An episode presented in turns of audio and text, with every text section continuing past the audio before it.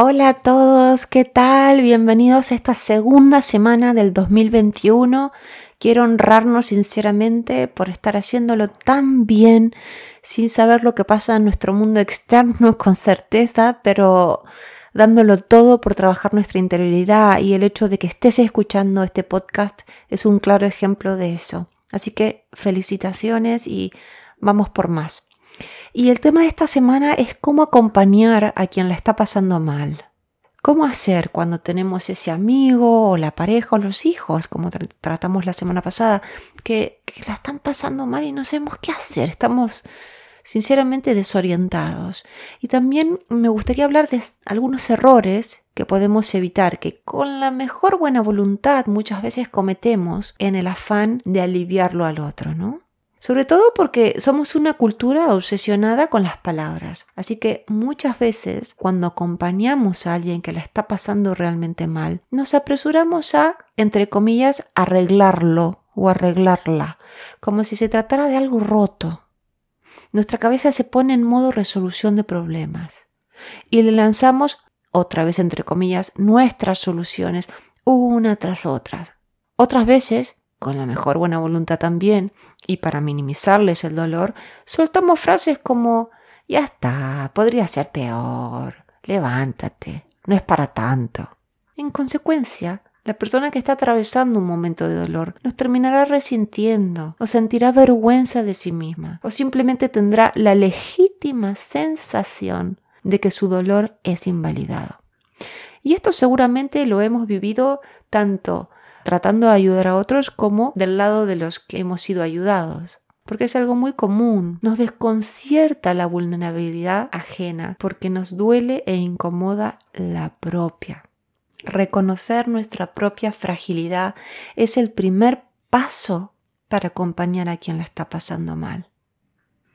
Cuando aceptamos que nuestro dolor forma parte del todo que nos conforma, podemos estar junto a otros desde un lugar de verdadero respeto y compasión por su aflicción, porque ya no me resulta ajena, porque ya la reconozco en mí mismo.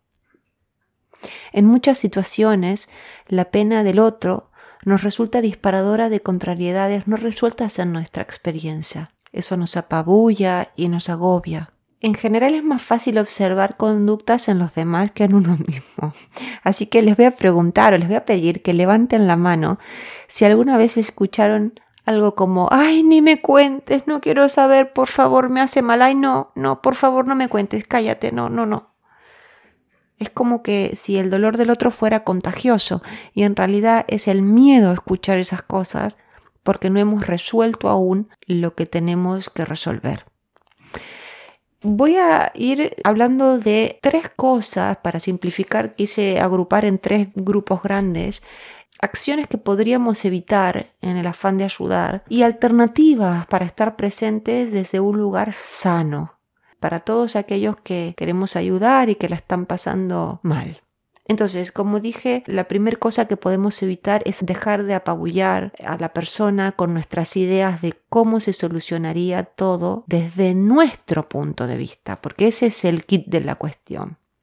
La otra persona tiene un universo emocional y unas ideas del mundo que nunca serán idénticas a las mías. Por más que coincidamos en mucho, nunca van a ser iguales. Lo que yo pienso que la va a ayudar no necesariamente le va a resonar a ella, porque es un ser diferente a mí. Que me haya confiado un malestar muy íntimo no significa de ninguna manera que esté necesitando que le diga qué hacer y cómo hacerlo.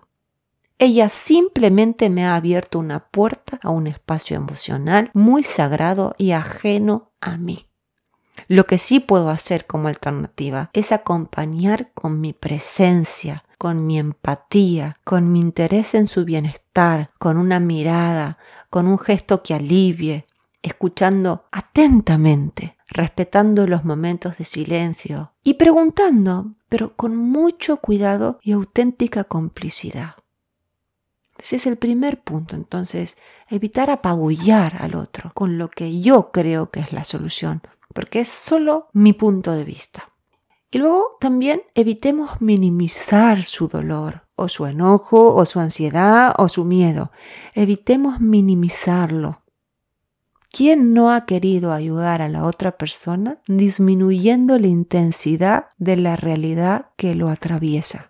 Todos lo hemos hecho y lo seguimos haciendo porque detrás de este gesto hay una intención muy positiva. El problema es que cuando mi amigo llora porque aún no ha superado su duelo, por ejemplo, y yo en mi intención de aliviarlo le digo, bueno, la vida es así, tampoco puedes seguir llorando para siempre, lo único que voy a lograr es hacerle sentir que algo anda mal en él, que no es normal que se sienta así. Y entonces, en vez de mitigar lo que siente, lo voy a acrecentar.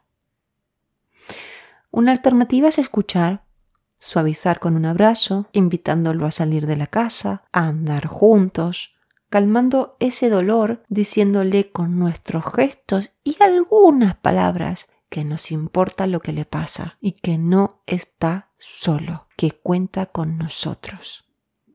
Porque esto es lo importante, el respeto, la escucha, que el otro sepa que estamos, que estamos ahí, que no es un túnel oscuro sin una lucecita, porque nosotros estamos encendiendo una para ellos. Y el tercer tema que englobé es evitar ponernos en el rol de salvar a quien sufre, porque luego vamos a terminar sintiéndonos así nosotros mismos. Es difícil, pero hay que intentarlo. El superhéroe o la superheroína no acompaña. El superhéroe y la superheroína sostienen. ¿Qué dicen? Deja, yo me encargo. Olvídate, lo hago yo. Tranquila, yo lo resuelvo.